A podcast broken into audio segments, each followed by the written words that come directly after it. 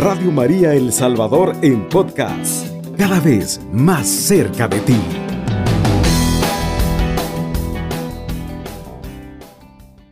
La última vez que tuvimos el programa estuvimos hablando acerca de las noches oscuras o las sequedades y allí vimos que no todo momento que vivimos de aridez espiritual es necesariamente mala noticia, sino que más bien la aridez o la sequedad Dios la permite en muchas ocasiones para que le busquemos de mejor manera a Él y en segundo lugar también nos genera mucha humildad porque nos hace entender de que el estar fervorosos o no, no solo es una decisión nuestra, sino que Dios permite a veces la devoción sensible y si no, a caminar en pura fe.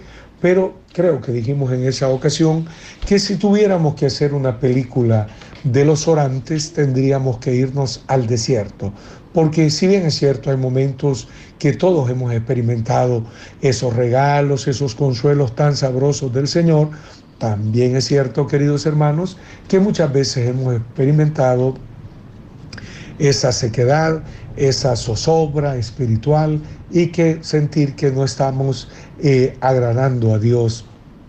Y un drama terrible de vivir esas sequedades o esas arideces o esas noches oscuras es de creer que el Señor nuestro Dios no está con nosotros o que tenemos desagradado a Dios y que por eso Él nos ha retirado ese hacer ese sentirlo. Pero sabemos ya perfectamente con toda la doctrina espiritual que vamos estudiando con Santa Teresa que más bien es para que le busquemos más y que por otro lado es también para que seamos muy humildes y nos demos cuenta que aunque quisiéramos siempre hablar grandes maravillas que hemos sentido del Señor, no siempre eso depende de nosotros, sino que Dios lo da cuando Él quiere y como quiere. Y por eso hemos de ir por el camino espiritual con muchísima humildad. Ahora vamos a hacer un cambio, queridos hermanos y hermanas, ya de temática y hace algunos años en esta misma radio pero no lo pude terminar por tantas cosas. Em, tuve, eh, estuve explicando las tentaciones en la vida espiritual, estuve hablando después de las mociones en la vida espiritual y bueno, tantas otras cosas. Ahora voy a reiniciar ese tema de las tentaciones en la vida espiritual, pero todo esto desde el punto de vista de Teresa de Jesús, es decir, en qué momento se puede llegar a experimentar tentaciones o cuáles son las tentaciones que nos llegan y muchas veces nos van a llegar con apariencia de bien. ¿Qué es lo que nosotros podemos decir de este mundo de las tentaciones y cómo nosotros, sin duda alguna, podemos afianzarnos de mejor manera en este camino eh, espiritual, evitando caer en esos hierros y en eso que definitivamente el mal espíritu quiere entorpecernos. Y dice Teresa de Jesús que pues eh, la verdad es de que la oración a nosotros nos ayuda mucho, pero que también eh, a veces el maligno está acechando a las personas orantes, pero que no hay que tener mucho miedo, porque el maligno trabaja especialmente con el miedo. En esto Teresa de Jesús va a ser muy clara a la hora de hablarnos de que el maligno y eh, a veces hoy se habla tanto del demonio, del diablo, diablo, diablo, por aquí, por allá, y Teresa de Jesús dice que le tiene ya más miedo a los que tanto hablan del diablo o del demonio que al demonio mismo. Porque al demonio, dice Teresa de Jesús, yo lo puedo enfrentar estando en gracia, confesándome, comulgando, orando, haciendo obras de caridad. En cambio, a estos que hablan tanto del demonio, aunque yo esté en gracia, pues a lo mejor no les va a agradar eh, lo que yo pienso, lo que yo digo. Es una forma de pensar de Teresa de Jesús en la cual ella dice que le teme más a los que tanto hablan del demonio que al demonio mismo y dice ella que no debemos de andar en la mentira porque el mal espíritu no va a hacer pacto con quien anda en la verdad. A veces hay personas que se cargan de muchos rosarios, escapularios y medalla de San Benito por aquí y por allá, en el cuerpo, en la pulsera, en los aretes y bueno, en donde sea, hombres y mujeres pero no cuidamos nuestro estado de gracia. Entonces pensamos que las medallas de San Benito, que el rosario, que el escapulario, pues se convirtieran como en amuletos religiosos, y no, no es eso. Cuando usted se pone el escapulario debe tener la lucha de tratar de vivir el estado de gracia, hacer obras de caridad, vivir eh, tratando de hacer lo que el Evangelio dice. Eh, si se pone una medalla de San Benito, que yo, repito, yo no estoy en contra de todo eso, pero que a veces dejamos como que va a ser la medalla, o ahora que estamos en tiempo pascual, que mucha gente bendice agua bendita y yo bendigo todo el agua que me pongan, yo no tengo problema en eso, pero no se trata de tener solamente agua bendita, sino de procurar el estado de gracia.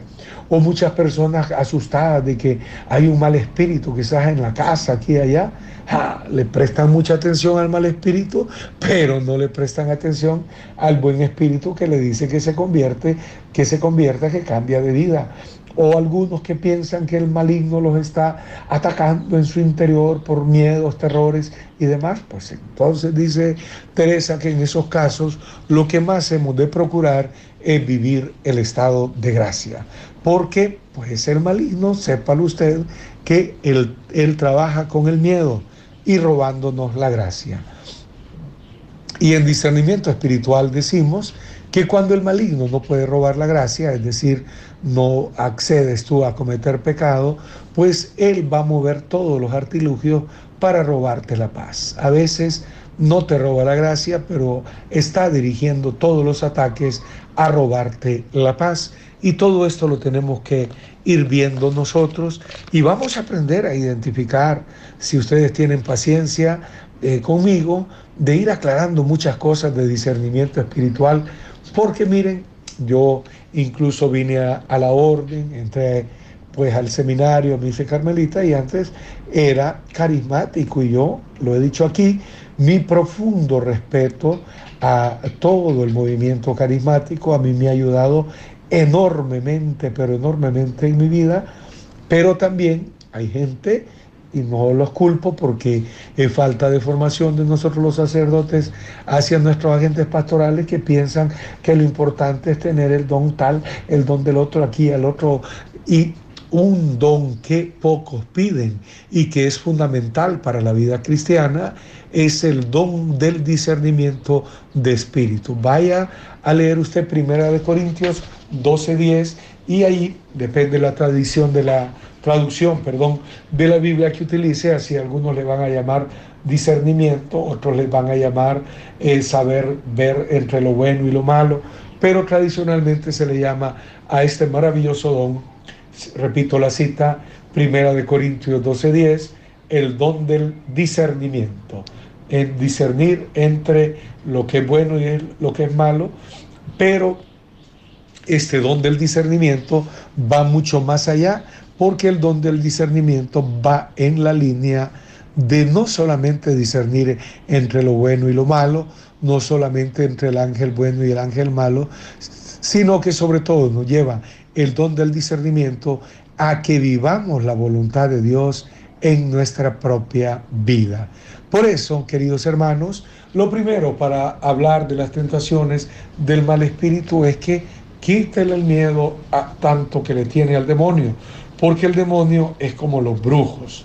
Ellos trabajan con el miedo y con la sugestión, pero el día que usted pierde miedo, pero si está en estado de gracia, verá de que no es tan poderoso como nos hablan tanto. Dice Teresa que de Jesús que nos puede venir más daño de un pecado venial que de todo el infierno junto. Y ella, como ya lo he estado mencionando, enfatiza que lo que debemos de hacer es vivir en gracia de Dios. Confiésese. Si usted tiene una situación que no está del todo bien con Dios, porque no se ha casado, qué sé yo, busque el sacramento del matrimonio. Es que yo estuve casado antes. Hable con su párroco a ver si hay una posibilidad de una causa de nulidad. No que le van a hacer nulo el matrimonio, porque algunos piensan eso, no. Es que cuando se dio el matrimonio, se vio que no habían algunas condiciones que son necesarias para que haya plena libertad y por eso no se realizó plenamente el sacramento y por eso se declara nulo. Pero no es cuestión de que, de que le van a hacer nulo su matrimonio, no. Fue nulo cuando usted se casó, no se lo van a hacer nulo después, cuando hay estos casos. Entonces, vuelvo al punto que estaba tratando. Se trata, queridos hermanos y hermanas, de que cada uno de nosotros viva de acuerdo a, a la gracia de Dios, a que hagamos todo el bien que podamos al prójimo, que practiquemos las obras de misericordia, que hagamos oración, claro que sí, confesión, que vayamos a misa y comulguemos y no habrá demonio al que usted le deba de temer, más bien el mal espíritu o el demonio le teme a las almas que están en gracia. ¿Por qué? Por eso le, tome, le teme perdón, a la Santísima Virgen María. ¿Por qué? Porque como le dijo el ángel, Dios te saluda María, llena eres de gracia. Y aquí lo habrán explicado, siendo Radio María, muchos sacerdotes, obispos o teólogos, de que el verbo más bien en griego es quejaritomenes, no es solamente llena de gracia, sino desbordada de gracia. ¿Y por qué siempre en los exorcismos usted habrá oído que le teme el demonio a la Virgen Santísima? Porque ella es la que está desbordada de gracia. Y por eso el mejor remedio contra el demonio, ¿cuál es? Confiésese, comulgue y haga todas las obras de caridad que usted pueda. Haga oración también y mire, no habrá demonio que le ataque y si le ataca, usted rápidamente lo va a poder identificar. Digo todo esto porque a, veces hasta en el ámbito católico hay mucha charlatanería diabólica. Yo con esto no le estoy diciendo no es peligroso el maligno, claro que sí. Eh, no existe el maligno, yo no le vengo a decir eso. Yo lo que le vengo a decir es que con Santa Teresa, que es la primera doctora de la iglesia, y cuando es doctora de la iglesia significa que su doctrina es propuesta para la iglesia universal, con las enseñanzas de ella, ella nos dice, no anden la mentira tampoco. Ay, algunos podrían o podríamos cargarnos de un montón de objetos religiosos, pero si andamos en la mentira, no estamos con Dios. Y dice Teresa, ya se lo había dicho anteriormente, ella dice que el maligno no hará pacto con quien anda en la verdad.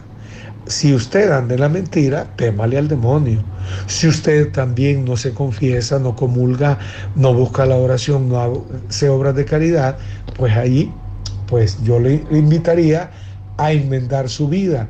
Pero de ahí lo importante no es que se eche solamente agua bendita, y yo creo en el poder del agua bendita. Yo no le digo que no use escapularios o que no use lo que usted quiera, la cruz de San Benito, la medalla de San Benito, está bien, pero viva la vida de gracia, viva la vida sacramental, busque hacer todo el bien, no se vaya por el camino del odio.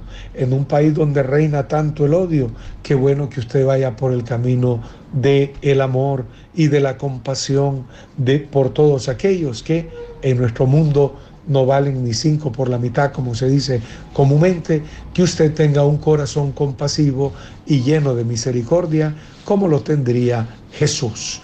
Así es, hermanos y hermanas. Por lo tanto, el primer punto, aunque vamos a ver a lo largo de muchos programas varias tentaciones del mal espíritu, pero el antídoto es eso. Cuando, cuando estábamos en el 2020, en el confinamiento, todo el mundo añorando una vacuna para que nos curara de todo este mal. Y si bien es cierto, no hemos superado del todo la pandemia, pero vamos mejor que como estábamos en el 2020. ¿Qué fue lo que surgió? Han venido vacunas que nos han ayudado.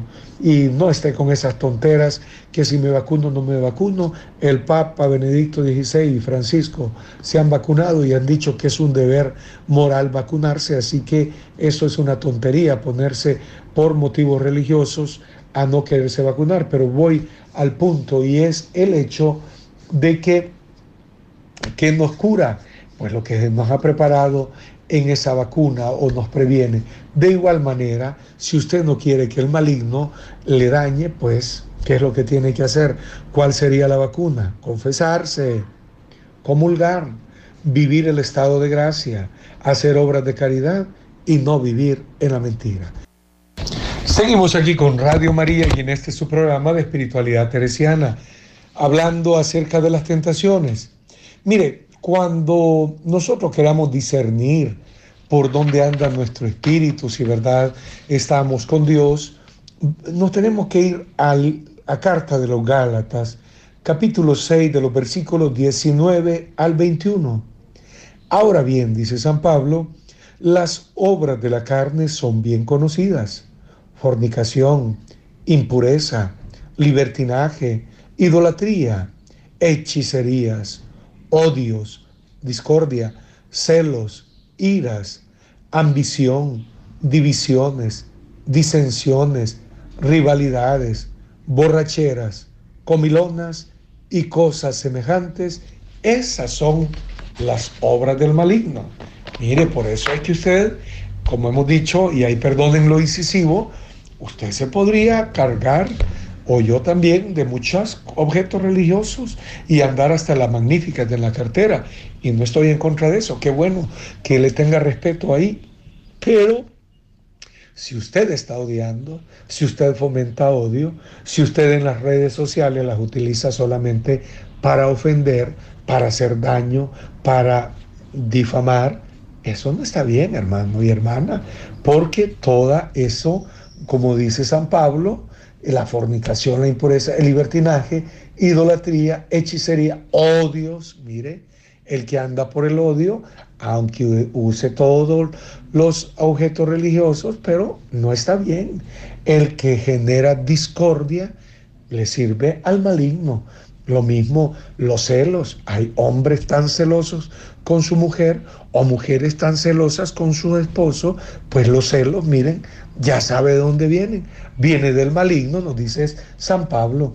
La ambición. Hay algunos que le duele el progreso del otro y cuando alguien va progresando, siempre dicen, mm, ese o está pactado, dicen, o ahora lo más moderno es decir, es puro lavado, narcos. Pues yo no lo sé, ¿verdad? Ahí eso no me corresponde a mí, pero a lo que voy es cuando estás ambicionando y te da envidia el progreso ajeno, es señal que el demonio te está apretando por ahí, o también cuando se generan divisiones. Hay gente que le gusta mantener dividido el ambiente donde vive. Eso no viene de Dios. Eso, hermanos y hermanas, viene nada más ni nada menos que del mismísimo maligno. Así que, queridos hermanos y hermanas, todo esto nos lo genera eh, el mal espíritu. Las rivalidades también. Hoy por rivalidades se ofende, se maltrata, se daña a cualquiera. Pues mire, eso es obra del mal espíritu. Las borracheras, cuántas locuras no se hacen en estado etílico, es decir, borrachos, accidentes, muertes. Eh, algunos se desinhiben y comienzan a hablar hasta de los secretos más grandes que tienen. Yo cuando voy a algún lugar y hay un borrachito, borrachita, siempre sacan su pasado y que pero que son católicos. No he encontrado borrachito que no diga que es católico, ¿verdad? Algunos dicen que son se han hecho evangélicos, pero bromeando dicen acá que chupan como católicos. Qué pena, ¿verdad? Pues ahí anda el mal espíritu. Esas comilonas también, lo dice aquí San Pablo, les recuerdo la cita, Gálatas 6 del 19 al 21, San Pablo dice que también esas comilonas, hay gente que no come para vivir, sino que vive para comer. Pues detrás de todas esas comilonas también el mal espíritu, porque el que no se refrena en, en lo que come, tampoco se refrena en otras cosas. Y por otro lado, dice San Pablo, pues que todas estas cosas semejantes son señales de el actuar, pues, que le dejamos cancha libre al mal espíritu. Nosotros con nuestro corazón hemos sido creados para amar, pero todo lo que no nos ayuda a amar pues viene del maligno y del que nos destruye. Usted nunca vaya a creer que el mal espíritu solo le lleva a usted a cometer un pecadito por aquí y por allá. No, el mal espíritu en lo que está empeñado es en destruirle completamente. Por eso eh, vuelvo a los temas que les dije en el primer segmento de vivir en gracia. Si es que algunos piensan que esto de confesarse, ay no, qué pena, o que esto de estar comulgando ya santulón nombre. Lo que pasa que cuando uno anda en el camino del Señor, pues nadie es perfecto ni santo.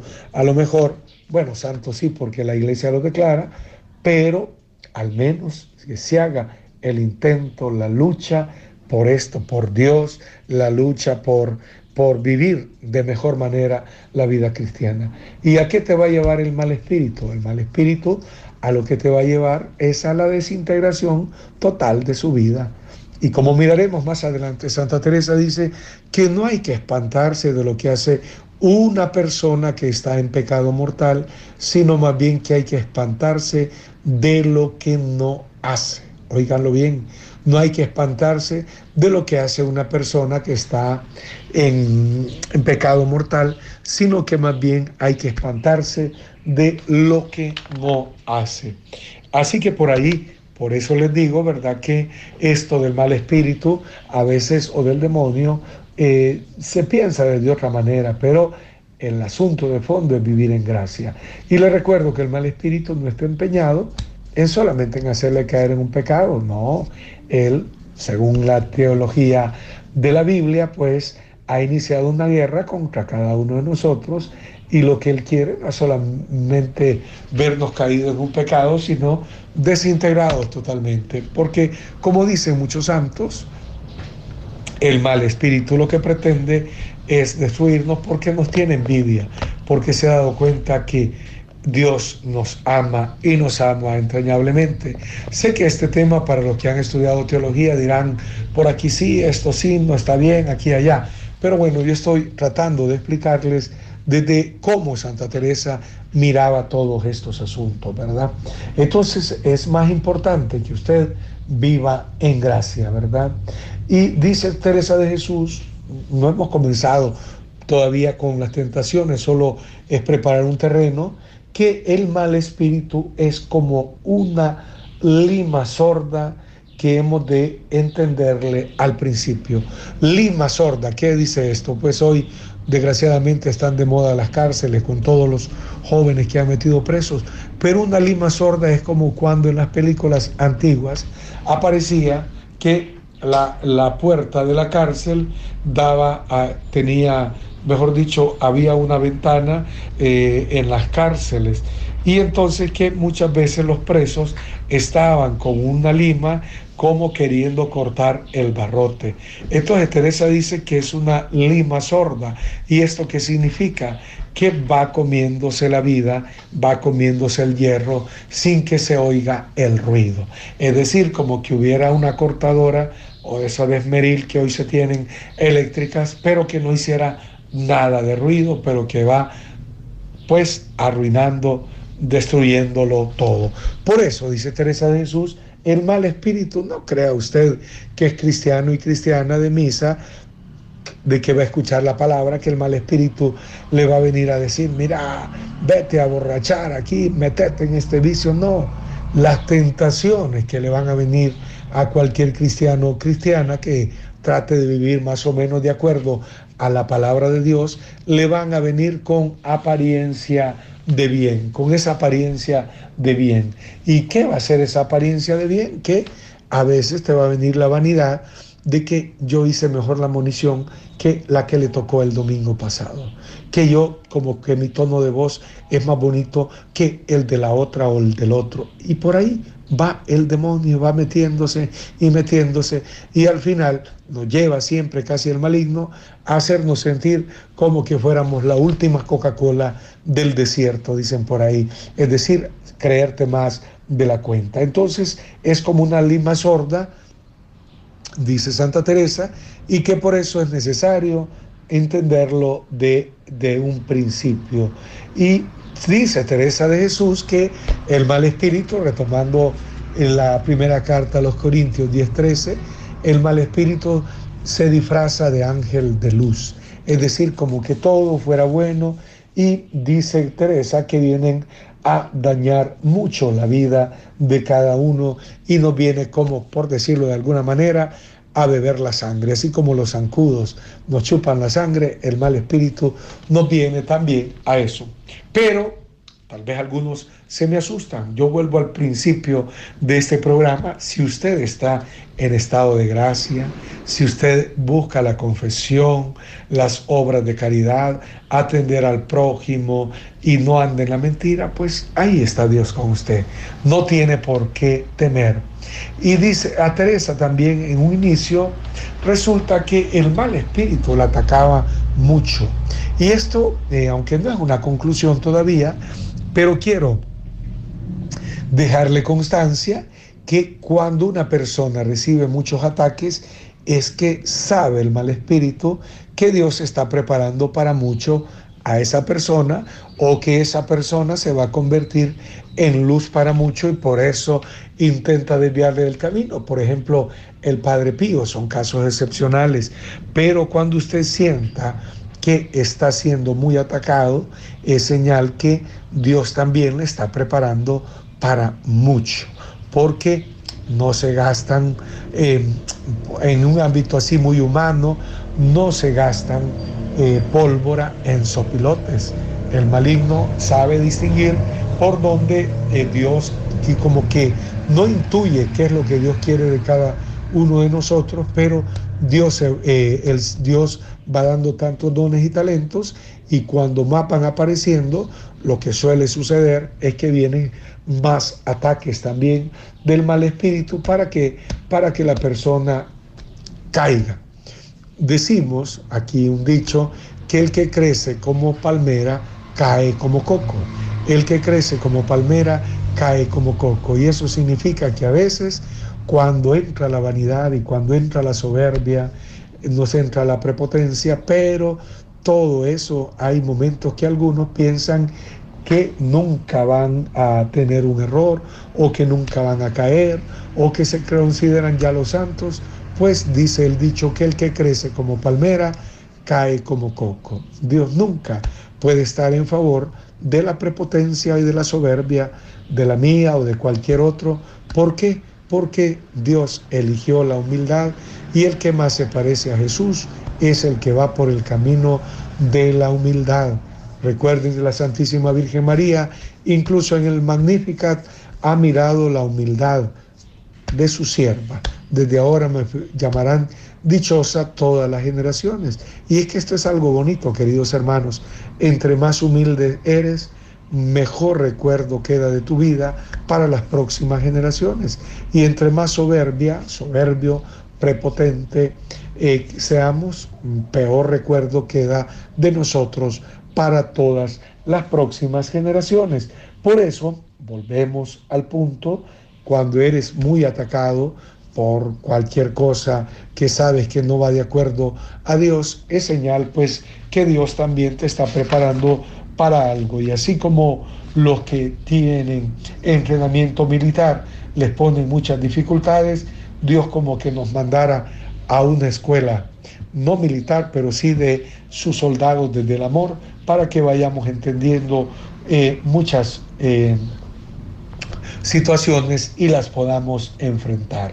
Teresa también nos dice que cuando andamos en el mal camino, Dios da uno y mil avisos, porque Dios no quiere que ninguno de nosotros nos perdamos. Lo hemos estado oyendo en estos días en el Evangelio.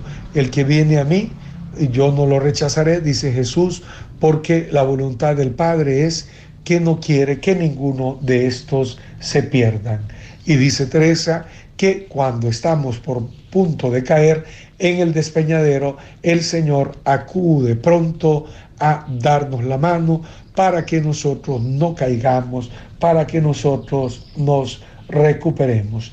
Todas estas cosas solamente son una preparación de lo que vamos a comenzar a ver de este mundo de las tentaciones en la vida espiritual tuya y mía, porque las tentaciones no es que solo algunos y otros no.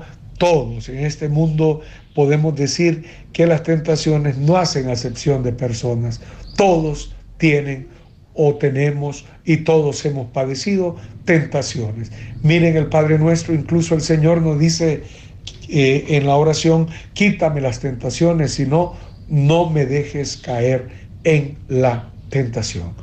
Y aquí estamos nuevamente con el tercer y final segmento de este programa de espiritualidad teresiana. Quiero ahora comenzar con la primera tentación. Hay muchas tentaciones que vienen a la vida nuestra, a la vida espiritual, pero para Santa Teresa la principal y la más seria de todas las tentaciones es abandonar la vida de oración, descuidar la vida de oración, en todo caso, orar de una manera inconstante. Porque para Teresa de Jesús, después del seguimiento de Cristo y dentro de ese seguimiento, lo principal, además de toda la gracia y todo lo demás, es que vivamos la vida de oración. Porque Teresa entendió, como ya hemos ido hablando en estos programas, ya ni me acuerdo cuándo, pero sí lo vimos aquí, que para Teresa de Jesús la oración es para hacer la voluntad de Dios. No se trata de que nosotros oramos y a ver qué se me ocurre hoy, o qué voy a orar, o qué no voy a orar. Nosotros vivimos orando como Jesús para en todo momento estar haciendo la voluntad de nuestro buen Padre Dios. Usted ahora si va a orar antes de irse a dormir, pues qué bueno que haga su examen de conciencia, pero también que vaya evaluando ¿Qué me está diciendo Dios? Así como estoy con mi familia, ¿qué me dice Dios? Así como estoy en mi trabajo, ¿qué me está diciendo Dios? Y así como estoy viviendo, ¿por dónde Dios quisiera que yo caminara de mejor manera? ¿O dónde debo de seguir profundizando para que los frutos de mi fe se miren de mejor manera. Pero por eso es que algunos se aburren y dicen, ay, que es que orar y orar y que yo no hay que decirle a Dios. Si el asunto, ya lo hemos dicho aquí, no es tanto lo que tú le vas a decir a Dios, sino que el asunto de fondo es qué te dice Dios a ti. O sea, que vamos a la oración para que el mismo Dios con su Espíritu, o el mismo Jesús, nos enseñe por dónde hemos de llevar la vida y qué hemos de hacer y qué no hemos de hacer. Por lo tanto, queridos hermanos y hermanas, esto es lo fundamental en la vida oracional y no esas cositas que a veces ponemos, y a mí me encanta, para orar a veces ponemos eh, música de fondo, ponemos incienso y bueno, un ambiente así, que qué bonito. A mí me gusta también oriental en algunas ocasiones, orar así, pero la verdad que no es eso la oración, sino que la oración es ir a hacer la voluntad de Dios y que yo procure, como vimos aquí en un programa, en todo, con cuantas diligencias pueda, que Dios me vaya enseñando ahí en la oración cómo estoy viviendo y, y de lo que no me he dado cuenta, darme cuenta tanto de lo bueno que llevo como de lo que no es tan bueno. Pues bien, volviendo a la tentación, Teresa, a la primera y grande tentación, nos dice que la tentación más grande que le vino a ella fue abandonar la vida de oración. ¿Y por qué lo hizo Teresa? Porque llegó un momento en que, aunque ella sentía que Dios había hecho muchas cosas en ella, pero por otro lado, ella tenía muchos dones de naturaleza y la gente le buscaba muchísimo a ella y ella le gustaba el cotorreo, el hablar, pues eh, no hablar mal de otra persona, sino hablar y le gustaba querer a Teresa y le gustaba ser querida. Y en eso se le iba el tiempo y las conversaciones. Y ella va a descubrir en un momento de su vida que por un lado Dios le estaba invitando a algo más profundo, a, darse más de lleno a, a, él mismo, a Dios mismo, pero que por otro lado ella vivía en esa superficialidad.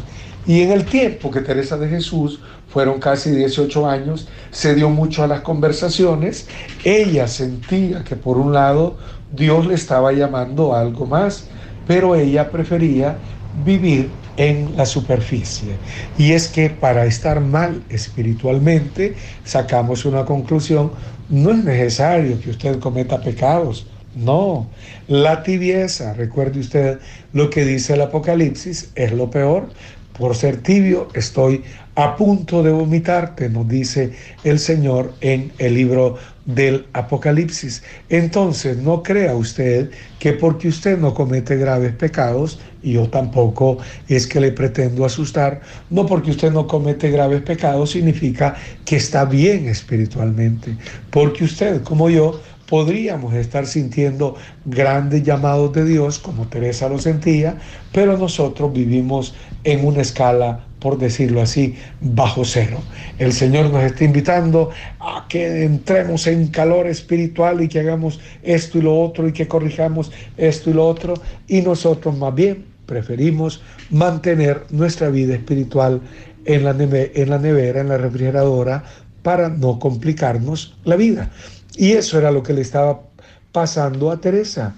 Así que ella llegó un momento en que ella dice, así como estoy viviendo, yo no puedo seguir, porque cuando estoy con las cosas de Dios, me acuerdo de las cosas del mundo. Y las cosas del mundo que Teresa habla no es que eran grandes pecados, sino conversaciones, eh, que le gustaba eh, ser querida, que la quisieran aquí y allá.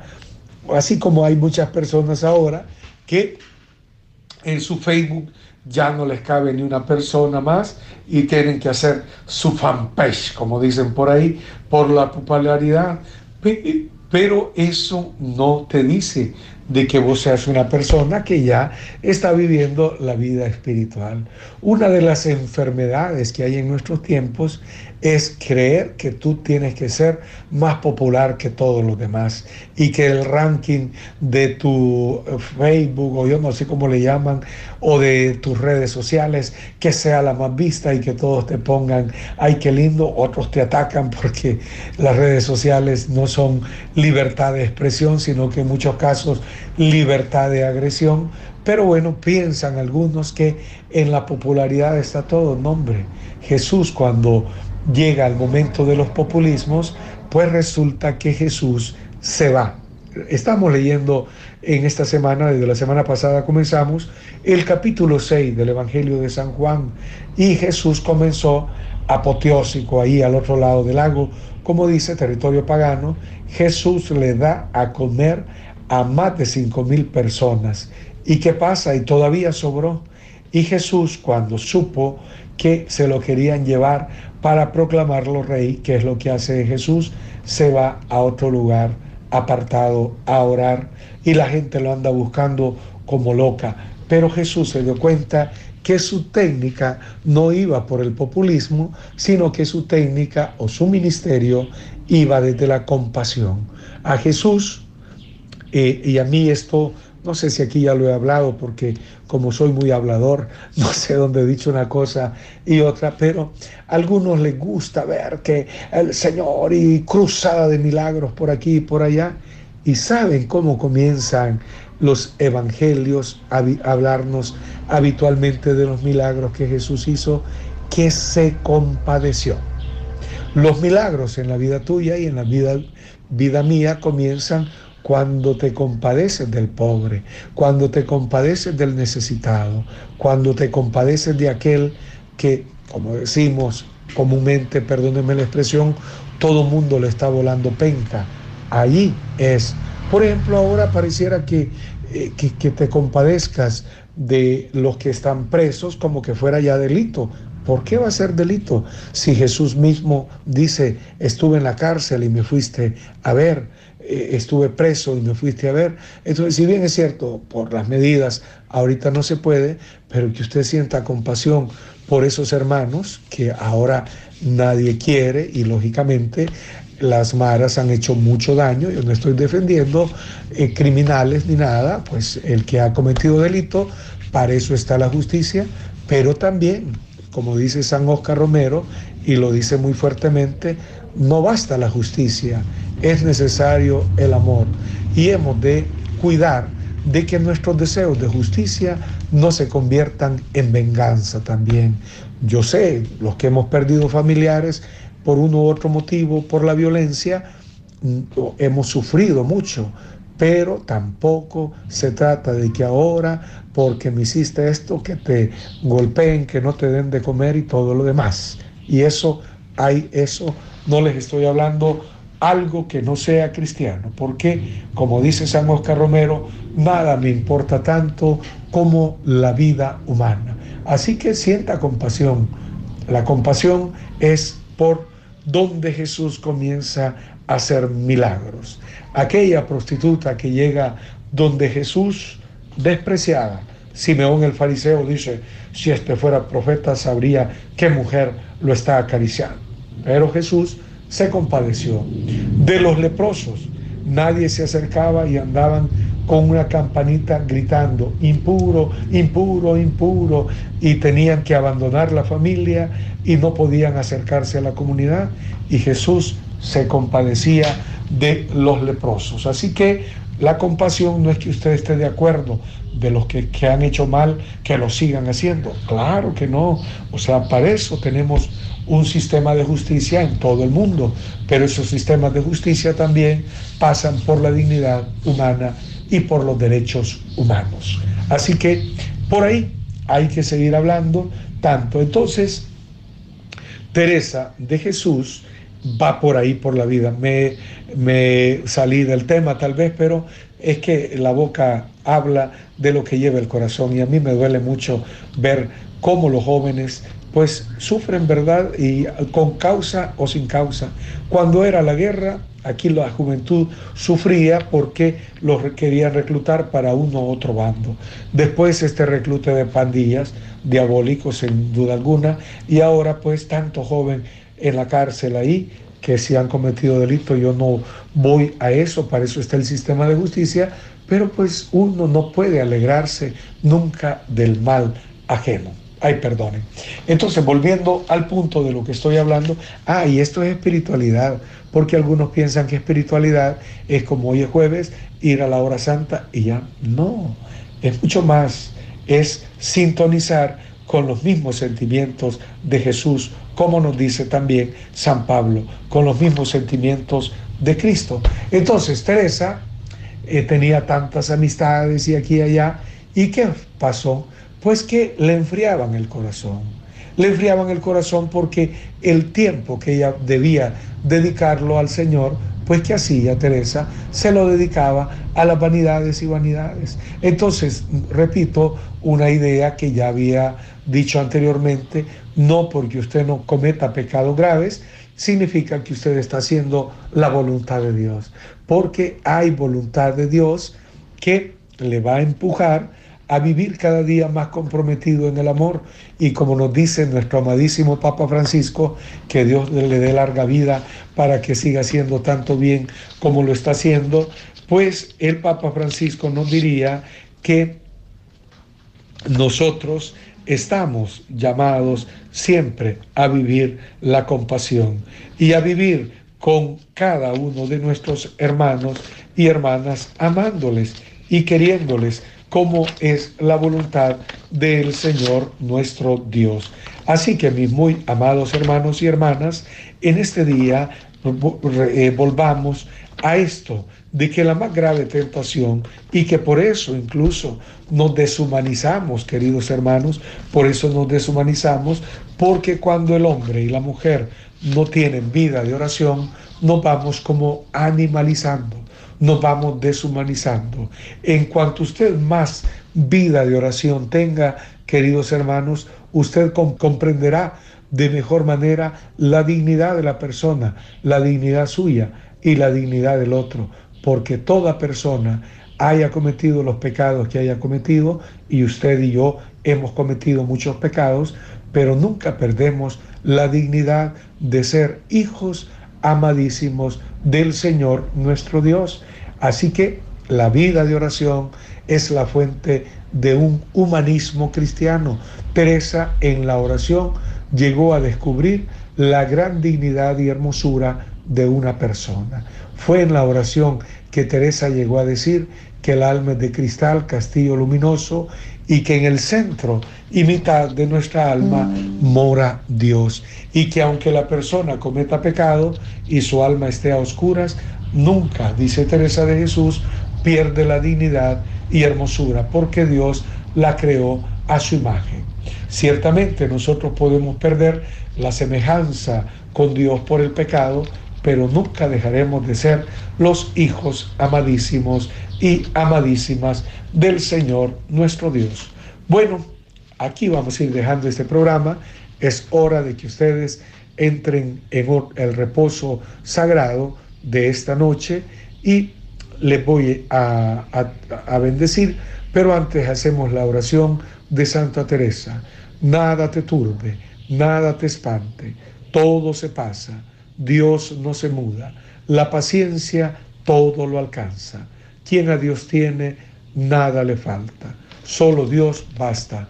Y que la bendición de Dios Todopoderoso, Padre, Hijo y Espíritu Santo les acompañe siempre.